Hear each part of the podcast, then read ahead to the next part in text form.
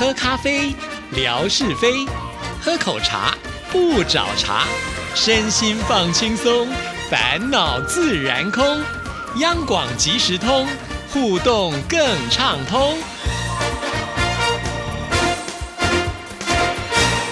亲爱的听众朋友，大家好，欢迎收听今天的央广即时通，我是谭志毅。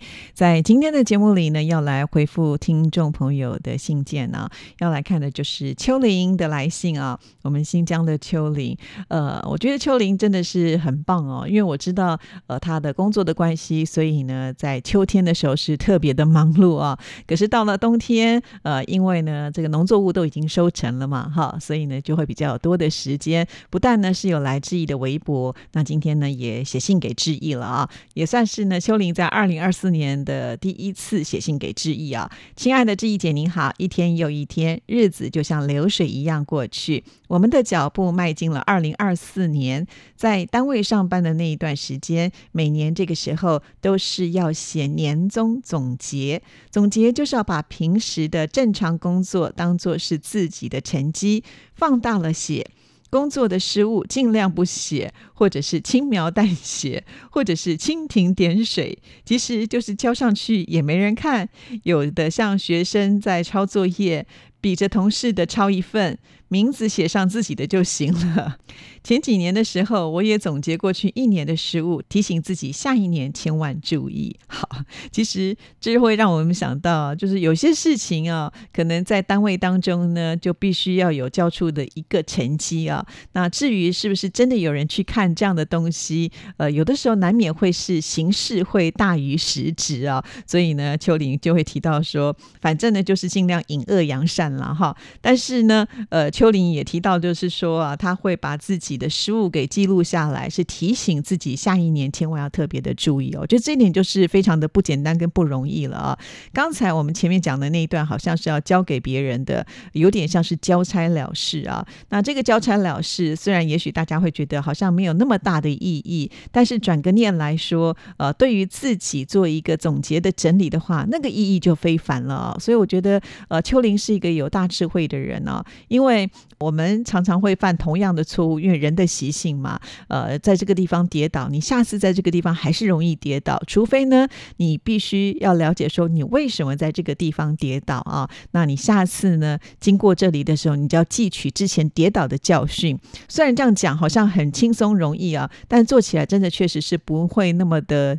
轻松简单哈，所以才会有这个颜回不二过啊。那我们都会觉得像他这样子的等级的人呢，呃，已经是这个神等级的人了。那我们一般的凡人要做到很不简单哈。所以很多的事情我也都会觉得啊，上次呢我也是这样做弄错了，为什么这次还是呃步之前的后尘呢？哈，有时候也会非常的懊恼。其实这不只是在做事情啊，包括在呃这个人际关系的时候也是如此。有的时候我们就是太快了，没有经过脑袋。的修饰就把话给说出来，那这个话说出去之后呢，就收不回来，可能呢这不够完美，就会造成一些呃这个伤害哈。那造成伤害之后呢，你要再来弥补都是比较呃困难的嘛。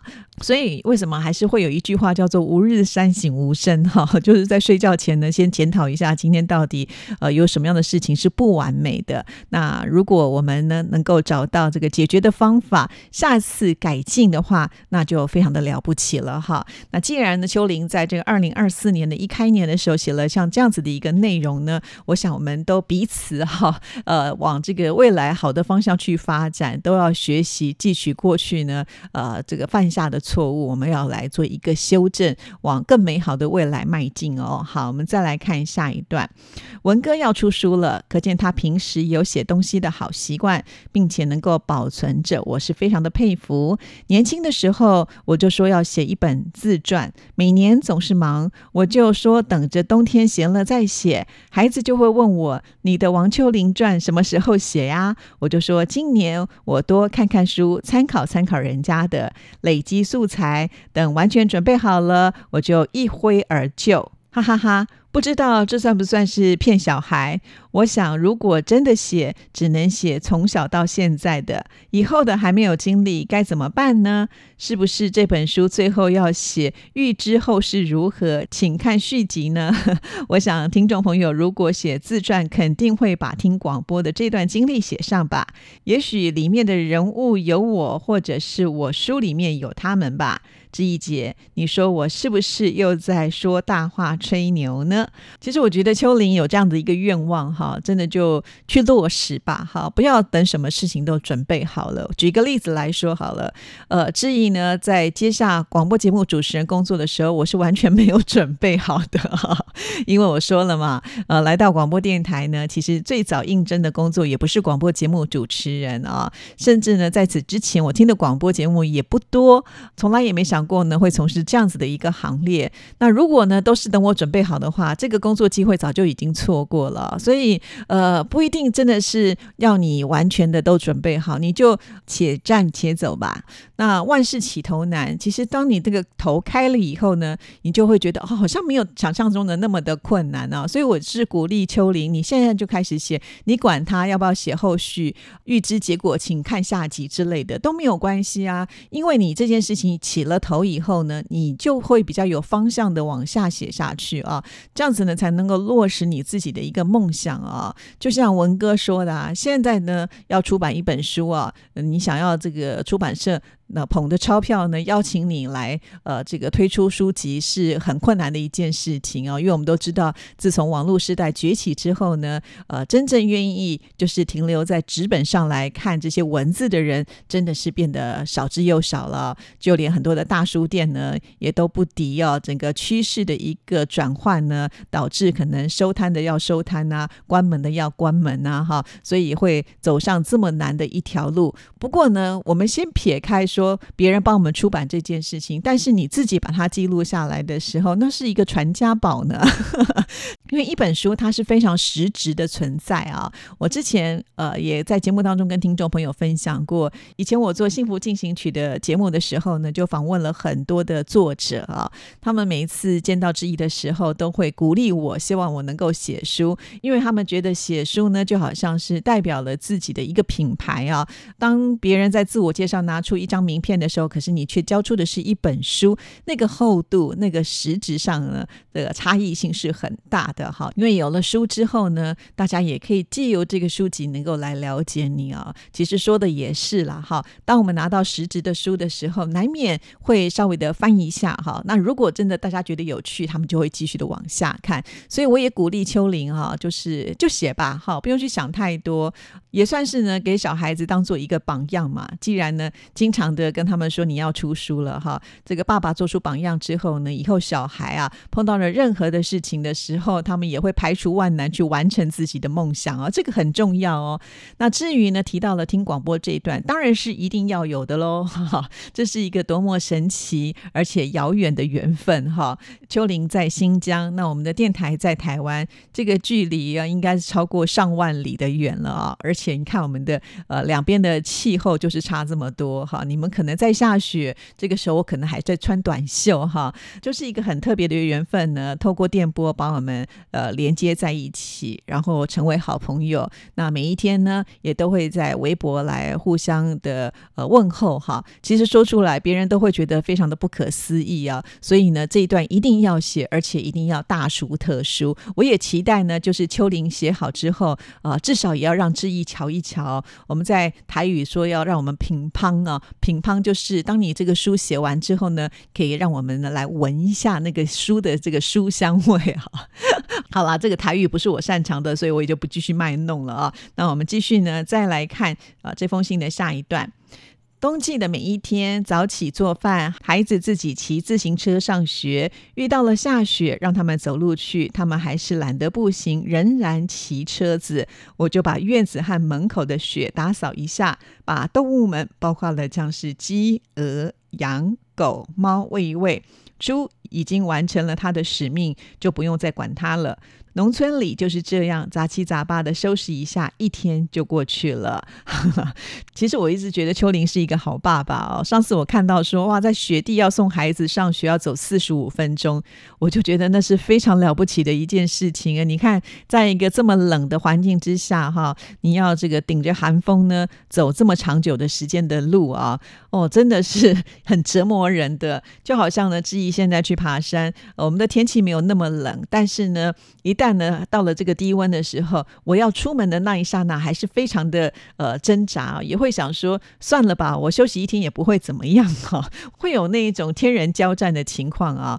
就像秋玲也没有任何的这个怨言呢，就是为孩子的付出。但是看到就是在呃下雪的时候还可以骑车出去，那不是很危险吗？啊，当然这个雪如果结成冰的话是很难掌控，不要说是骑车了，连走在上面都是非常的危险啊。所以还是要小心一点比较好了哦。好，既然提到了小动物，我就想到啊，我们的大小姐魏红呢，家里养了两只猫啊，分别是墩墩和灰灰哈。那这个墩墩灰灰呢，真的是命很好，遇到了好主人，这么的爱他们啊，把他们照顾的这个呃非常的圆润。每一次呢，魏红都会跟自己说：“我们家的墩墩是不是该减肥了？” 我不晓得这种猫是不是体型就是这样子圆滚滚的，还是呢它真的吃太好，照顾的太好了。那因为呃，在这个养猫的过程当中，其实魏红也得到很多的回馈啦，所以呢，现在他也会习惯拍一些照片或者是视频分享到志毅这里来啊。那志毅呢也会把它贴出去。当我贴出去的时候，我才发现哇，原来我们这里面懂猫的人很多啊。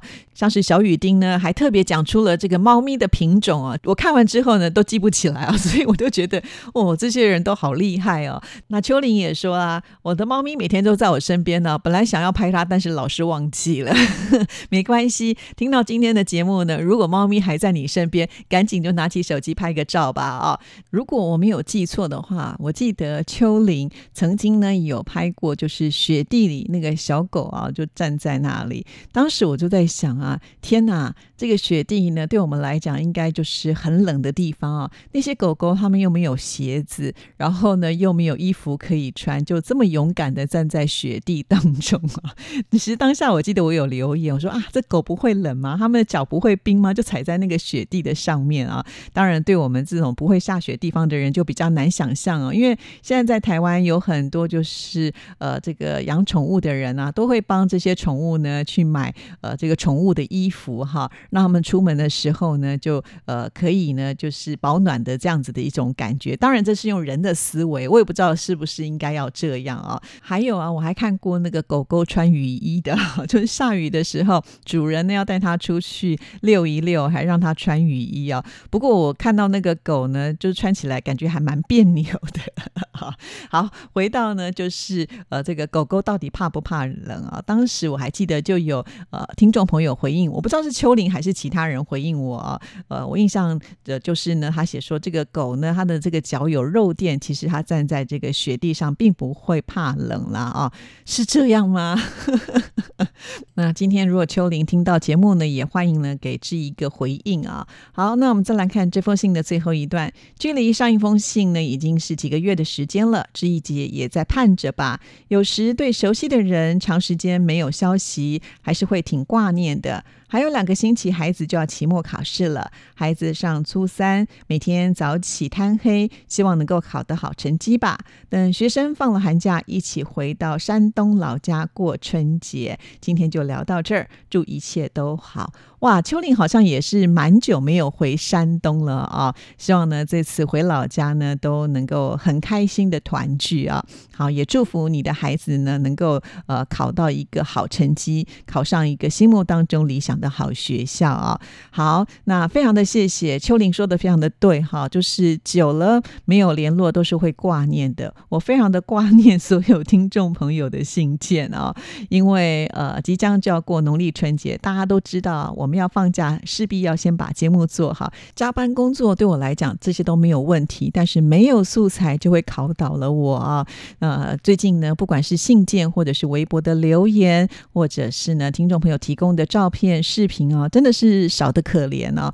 每一天呢，我都在发愁，呃，觉得经营这个微博或者经营我的节目好辛苦、好累哦，呃，都不知道呢该怎么办了。所以，如果听众朋友，如果您有多一点的时间，或者是听到了今天的节目致意的呼喊，欢迎呢听众朋友啊，就是能够多一点支持啦。记得在一月一号的时候，致意贴出我们的数据统计，很多听众朋友都说喊支持啊，可是喊完以后呢，就没消没息了。请大家都还是尽量的化成行动，呃，来支持我们节目哦。好，时间到了，就聊到这里，谢谢您的收听，祝福您，拜拜。